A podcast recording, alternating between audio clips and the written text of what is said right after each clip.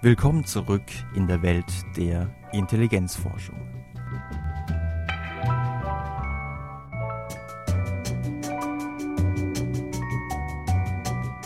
Es begrüßt Sie Eskel Burg und das Thema der heutigen Episode lautet Unterschiede in der Hardware Teil 2 oder der Blick ins Gehirn.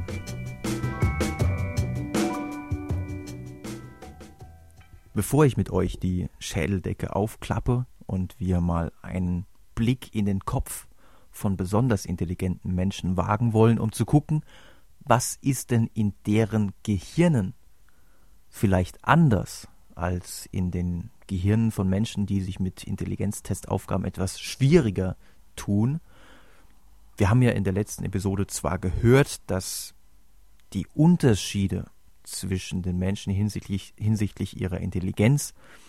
Im Durchschnitt, ja, das weiß man aufgrund von repräsentativen Stichproben an eineigen und zweieigen Zwillingen, dass die Unterschiede im Durchschnitt zu 50 Prozent auf Unterschiede im Bauplan, auf Unterschiede im Erbmaterial zurückzuführen sind und zu 50 Prozent auf Unterschiede in der Umwelt, also auf Unterschiede in dem Material, das letzten Endes zur Verfügung gestellt wird, damit dieser Bauplan auch tatsächlich in die Tat umgesetzt werden kann.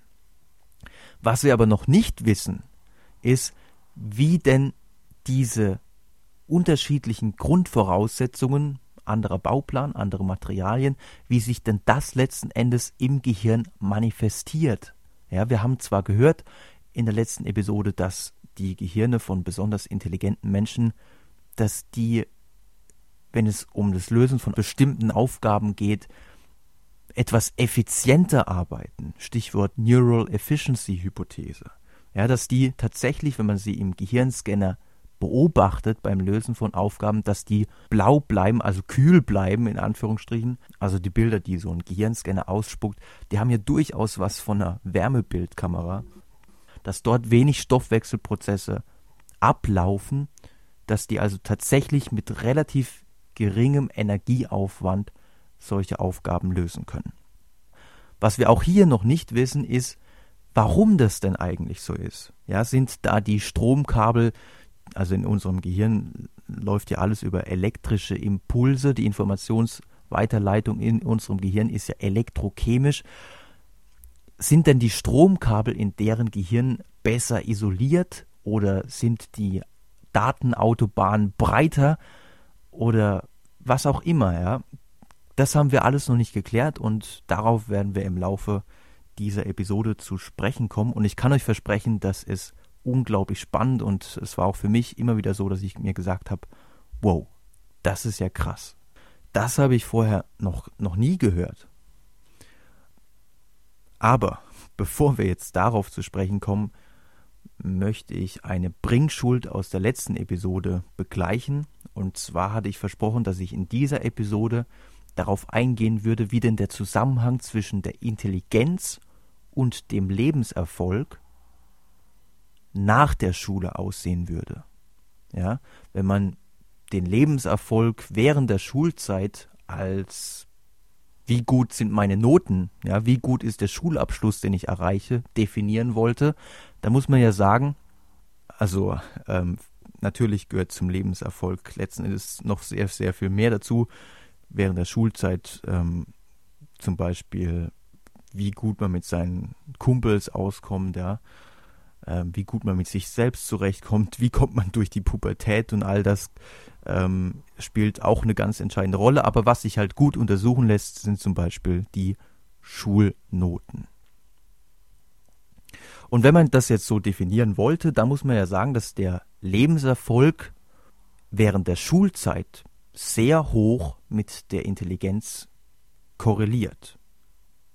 Wobei ich auch an der Stelle nochmal darauf hinweisen möchte, weil das häufig falsch gedeutet wird, wenn man das hört, dass wenn ich mich in der Schule sehr anstrenge, ja, wenn ich sehr viel Mathe büffle, dass ich dann gleichzeitig auch die Fähigkeiten trainiere, die tatsächlich im Intelligenztest auch von Bedeutung sind. Also wie sehr ich mich anstrenge, wie, wie viel ich lerne, wirkt sich letzten Endes auch auf meine Intelligenz aus. Ja, viel zu häufig wird es von der Bauplanseite, also von der genetischen Seite her dann gedeutet und viel zu häufig denken die Leute, wenn sie hören, oh, Intelligenz und Schulerfolg, sehr hoher Zusammenhang, viel zu häufig glauben sie dann, dass es wohl daran liegt, dass äh, die einen wirklich gute Erbmaterialien haben und die äh, führen dazu, dass sie dann wirklich eine höhere Intelligenz haben. Und die höhere Intelligenz führt dann wiederum zu den besseren Schulnoten. Ja, das ist natürlich spielt das auch eine Rolle, ja, aber man darf nicht vergessen, dass auch dass die Kausalrichtung eben auch in die andere Richtung geht. Diesen Irrglauben mit Daten und Fakten aufzuklären, ist eigentlich mein Hauptanliegen, warum ich diese Episoden zur Intelligenz mache. Denn was ich hinsichtlich der Intelligenz glaube, hat weitreichende Folgen für meine Motivationslage, wenn ich zum Beispiel glaube, dass oh, Mathematik ist, hängt ja hoch mit Intelligenz zusammen. Mathematik, ah, das ist, äh, das, das hat man entweder in den Genen drin oder man kann es halt nicht. Ja, wenn ich das glaube, dann werde ich mich nicht anstrengen, dann werde ich es sowieso gleich lassen, weil entweder ich kann Mathematik von der ersten Minute an oder ich kann es halt nicht. In Südkorea glauben die Schüler beispielsweise, dass Mathematik Übungssache ist. Und demzufolge üben sie dann letzten Endes auch eine Menge und es ist dann kein Wunder, dass sie uns da bei vielen Leistungstests in Mathematik meilenweit voraus sind. Aber zurück zum Zusammenhang zwischen Intelligenz und Lebenserfolg. Der Zusammenhang zwischen Intelligenz und Lebenserfolg nimmt im Laufe der Zeit stetig ab. Und schon während der Schulzeit kann man beobachten, dass die Bedeutung der Intelligenz zurückgeht in gleichem Maße wie die Bedeutung des Vorwissens, also wie viel ich in einem Fach weiß, zunimmt. Wenn ich in der zwölften Klasse nur wenig Vorwissen darüber habe, wie, Fu wie Funktionen zu verstehen sind. Ja, wenn ich darüber keine, wenn ich davon kein Konzept habe, dann kann ich noch so intelligent sein, ich werde die Aufgaben bei weitem nicht so gut lösen können wie einer, der halt vorher sehr viel schon in Mathematik gemacht hat und dadurch sehr viel Vorwissen sich angeeignet hat über den Funktionenbegriff und der wird dann auch wirklich in der Klassenarbeit mit Sicherheit besser abschneiden. Und auch nach der Schule ist es so, dass die Intelligenz bei weitem nicht die Rolle spielt, wie man es erwarten könnte. Also die Forscher haben sich beispielsweise auf sowas konzentriert wie Berufserfolg, sozioökonomischer Status und wie viel denn einer verdient. Also die Variable Einkommen. Ja, das lässt sich ja ganz einfach untersuchen. Man lässt einfach Versuchspersonen Intelligenztests ausfüllen und dann schaut man, wie viel verdienen die. Und das Interessante ist, dass der Zusammenhang zwischen Einkommen und Intelligenz, das hat auch mich sehr überrascht, wirklich vergleichsweise gering ist. Natürlich verdienen die Intelligenten im Durchschnitt mehr Geld, aber bei weitem nicht so viel, wie man erwarten könnte. Und das kann ich mir eigentlich nur so erklären, dass noch in der Schulzeit, wo die Intelligenz wirklich von, noch von größerer Bedeutung ist, ähm, ihr erinnert euch noch an den Begriff der, des G-Faktors, da ist die allgemeine Aufgabenlösefähigkeit gefragt. Also ich muss über alle Fächer hinweg gut sein, um letzten Endes einen guten Notendurchschnitt in meinem Zeugnis zu erreichen. Im Beruf reicht es, wenn ich mich in einem bestimmten Bereich zum absoluten Experten entwickelt habe. Da reicht es, wenn ich ein exzellenter Musiker, ein exzellenter Fußballer, ein exzellenter Verkäufer oder ein exzellenter Musikproduzent geworden bin. Ja, also ein Lukas Podolski.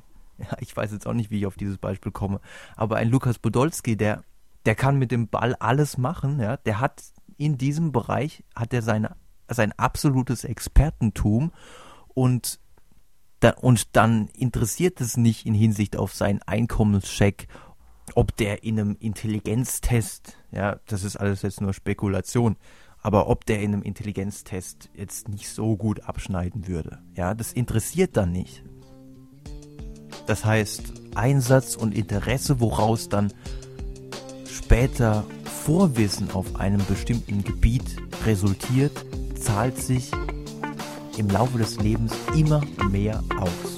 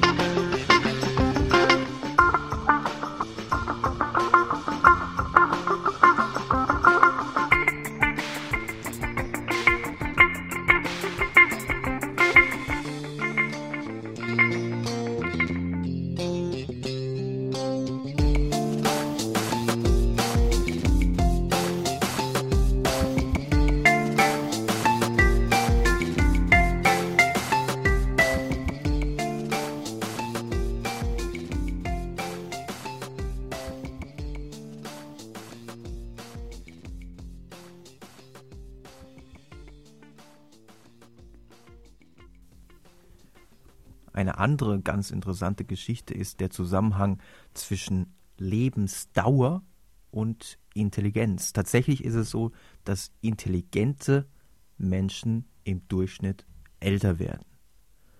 Und ein Befund in dieser Richtung stammt von Deary und Kollegen von der Universität Edinburgh, die unglaubliches Glück hatten, dass ihnen da ein alter, aber sehr umfangreicher Datensatz in die Hände gefallen ist. Also davon träumt, glaube ich, jeder Intelligenzforscher.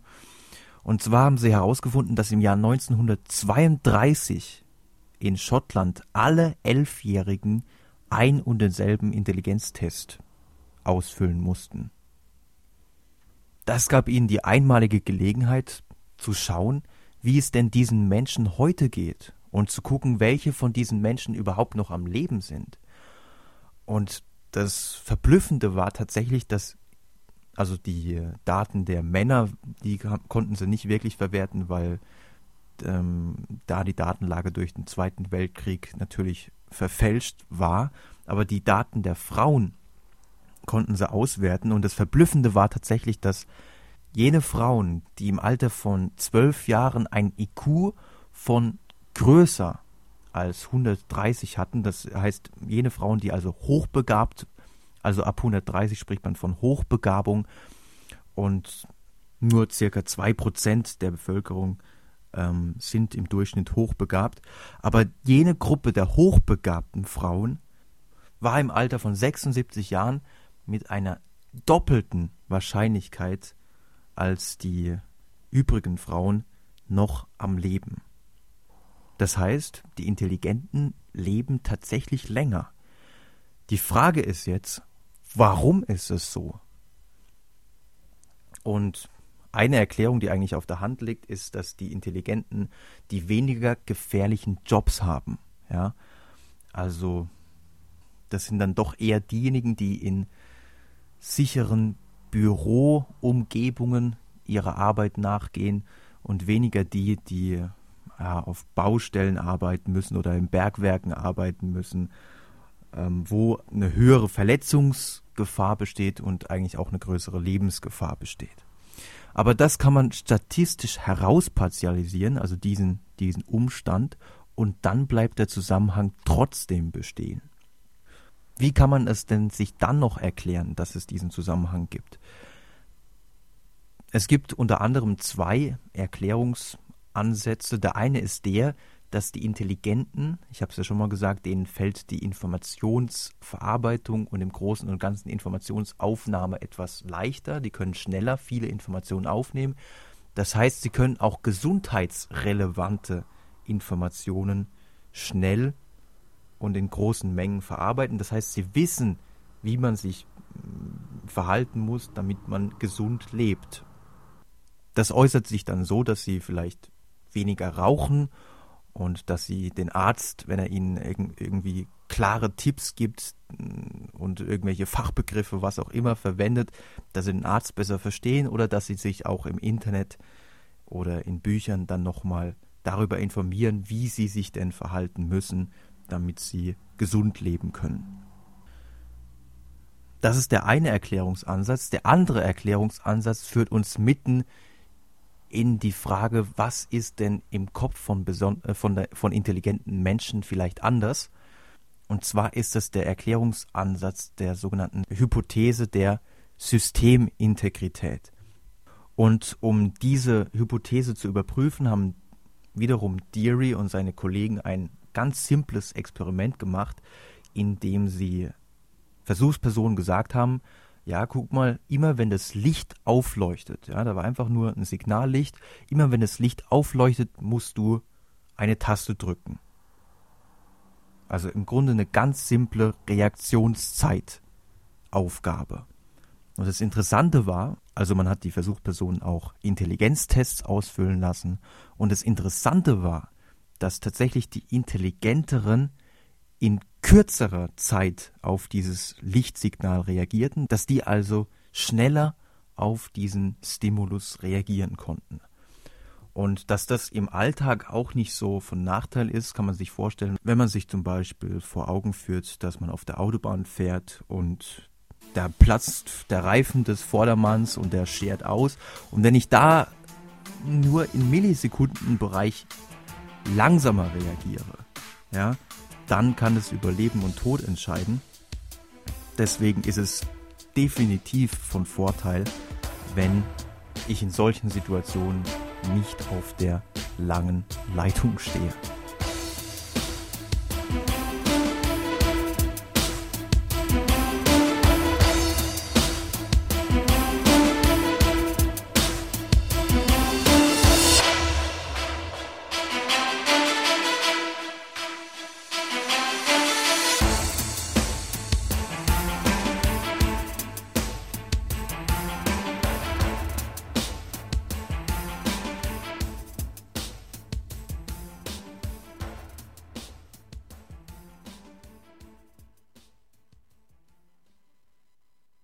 Ist es also tatsächlich diese basale biologische Ebene der Nerveninformationsweiterleitungsgeschwindigkeit, die viele Unterschiede in der Intelligenz zwischen den Menschen zu erklären vermag?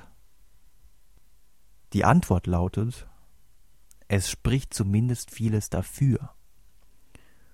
Unter anderem eine ganze Reihe von Studien, die zum Teil auch schon ein bisschen älter sind, bei denen man Versuchspersonen diese, ja, ihr kennt die vielleicht, diese EEG-Badekappe aufgesetzt hat. Das ist diese Kappe, wo so Elektroden eingelassen sind, mit, dem, mit denen man dann die Gehirnaktivität auswerten kann, indem man den ganzen Wust an elektrischen Ladungen mittelt und man letzten Endes eine einzige Welle bekommt. Und an dieser Welle kann man zum Beispiel beobachten, dass und wie schnell das Gehirn auf einen Reiz reagiert. Und das hat man genau in dieser Studie gemacht. Man hat einfach den Versuchspersonen ganz simple Reize gezeigt. Ich nehme an, das war einfach nur ein Ton oder es war einfach nur ein Lichtreiz. Und hat dann geguckt, wie schnell die Welle ihres EEGs ausgeschlagen hat. Und das Interessante war jetzt, dass bei den Intelligenten das EEG tatsächlich im Durchschnitt schneller ausgeschlagen hat. Auf dieses Ergebnis ist man nicht in allen Studien gekommen, aber durchaus in den meisten und man ist zumindest auch niemals auf ein gegenteiliges Ergebnis gekommen. Also auch das spricht dafür, dass die Informationsweiterleitung bei den intelligenteren Menschen etwas besser funktioniert. Die Frage, die sich jetzt natürlich unweigerlich stellt, ist, Warum ist es so? Warum ist bei denen die Informationsweiterleitung so viel schneller? Ja, warum rasen bei denen die Impulse schneller über die Axone als, als bei normal oder weniger intelligenten? Und die plausibelste und soweit ich das überblicken kann, auch von den meisten Forschern momentan weitgehend akzeptierteste Hypothese ist die Hypothese des unterschiedlichen Grades der Myelinisierung der Axone. Der eine oder die andere von euch kennt es vielleicht noch aus dem Biologieunterricht. Das Axon, welches das Verbindungskabel zwischen den Neuronen ist, das kann entweder myelinisiert sein oder eben nicht. Und wenn es nicht myelinisiert ist, dann schleichen die elektrischen Impulse geradezu über dieses Axon. Sie haben dann eine Geschwindigkeit von circa 10 Metern pro Sekunde. Das entspricht einem Auto, das durch ein Dorf fährt mit einer Geschwindigkeit von knapp 40 km/h. Wenn das Axon allerdings myelinisiert ist, dann erreichen die elektrischen Impulse eine Geschwindigkeit von bis zu 120 Meter pro Sekunde. Das entspricht schon einer ganz anderen Geschwindigkeit.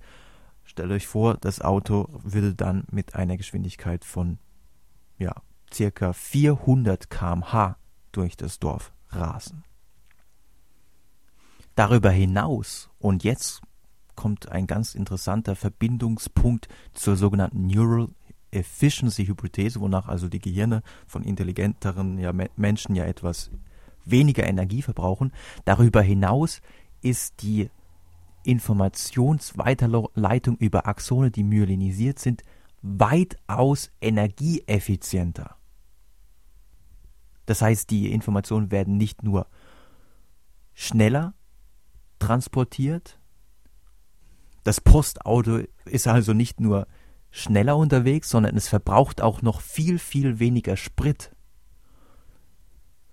Und drittens, und das war mir persönlich auch nicht bewusst, dass das überhaupt möglich ist, drittens ist es so, dass bei nicht myelinisierten Axonen die Gefahr wesentlich größer ist, dass ein elektrischer Impuls von dem einen Stromkabel, ja, von dem einen Axon auf ein benachbartes Axon rüberspringt und somit zu einem Fehler in der Informationsverarbeitung führen kann.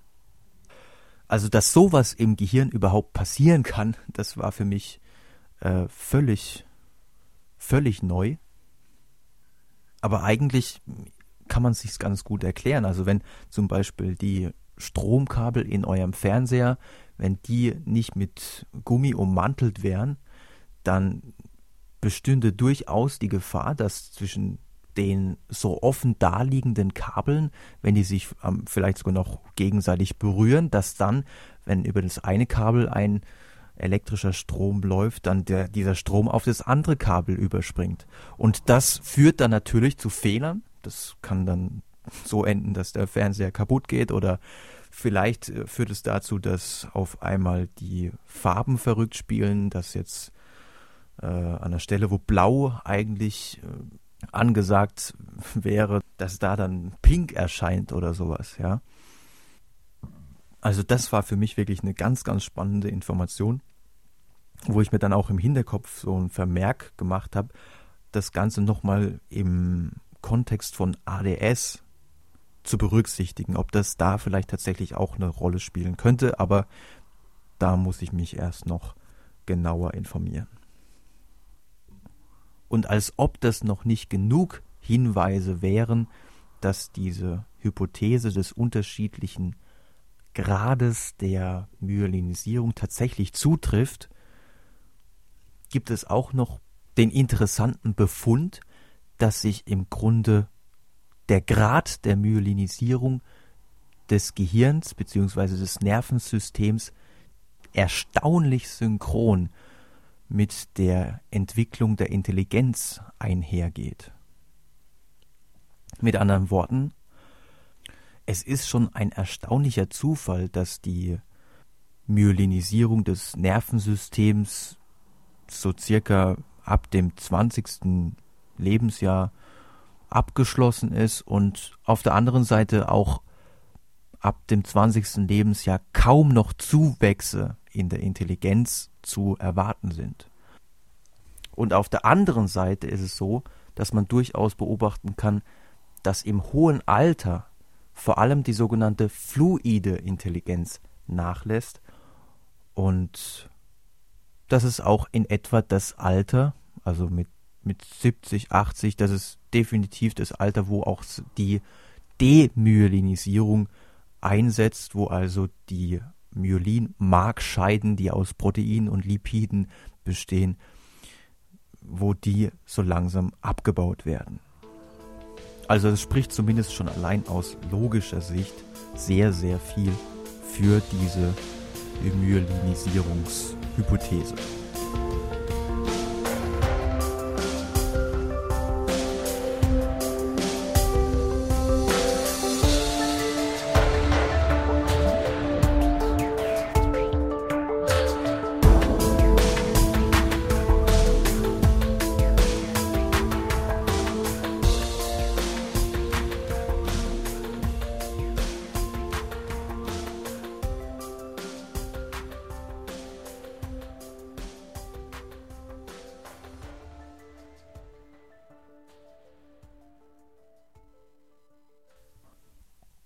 Abschluss dieser Episode möchte ich euch noch eine weitere Hypothese vorstellen, die versucht auf neurologischer Basis die Intelligenzentwicklung zu erklären. Das ist die sogenannte Neural Pruning Hypothese. Die erfreut sich nicht so großem Zuspruch wie die Myelinisierungshypothese ist, aber durchaus auch im Gespräch. Diese Hypothese basiert eigentlich auf dem interessanten Phänomen, dass während der Entwicklung des Gehirns am Anfang ja unglaublich viele Synapsen zwischen den Neuronen gebildet werden, und zwar sehr, sehr, sehr viel mehr Synapsen gebildet werden, als es eigentlich bräuchte. Ja, also im Grunde werden überall auf gut Glück Synapsen gebildet und letzten Endes werden dann das passiert vor allem dann auch in der Pubertät. Letzten Endes werden dann nur noch die Synapsen beibehalten, die tatsächlich benutzt werden. Und die Vertreter dieser Hypothese sagen jetzt, ja gut, in der Phase, wo wir so unglaublich viele Synapsen haben, ja, da kann es dann durchaus auch häufiger zu Fehlern kommen, weil dann sich Impulse auf ja so viele Synapsen verteilen und dann sich mal in Sackgassen verlieren und letzten Endes ist also die Informationsweiterleitung teilweise fehlerhaft und nicht so effizient. Erst dann, wenn sich die ganz großen Datenautobahnen, also die, die, die, wenn man so will, die fetten Synapsen ausgebildet haben und die Haupt Autobahnen also so mit sich herausgebildet haben, erst dann wird die Informationsweiterleitung immer effizienter, immer fehlerfreier und deswegen kann man eben auch beobachten, dass je mehr dieser unbenutzten oder nur wenig benutzten Synapsen gejätet werden, unsere Intelligenz im Laufe der Zeit anwächst. Was für diese Hypothese spricht, ist zum einen, dass es diesen Neural Pruning Prozess tatsächlich gibt. Ja, das ist unumstritten. Unser Gehirn wird tatsächlich von den wenig benutzten Synapsen bereinigt. Die werden wirklich gejätet. Und zum anderen hat man herausgefunden, dass im Gehirn von retardierten Menschen, also die dann natürlich auch in einem Intelligenztest schlecht abschneiden würden.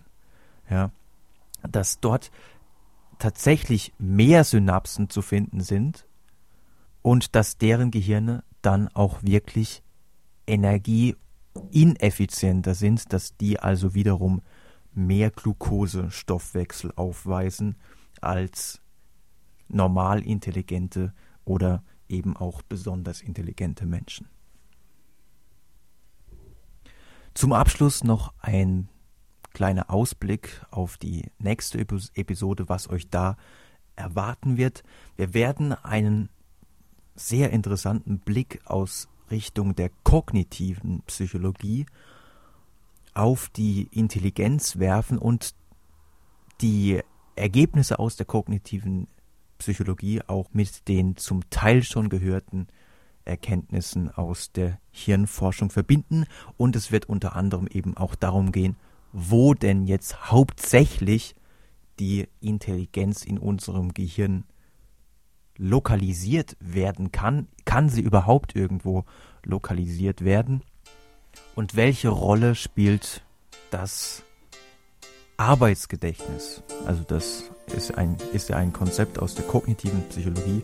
Welche Rolle spielt das Arbeitsgedächtnis für die Intelligenz?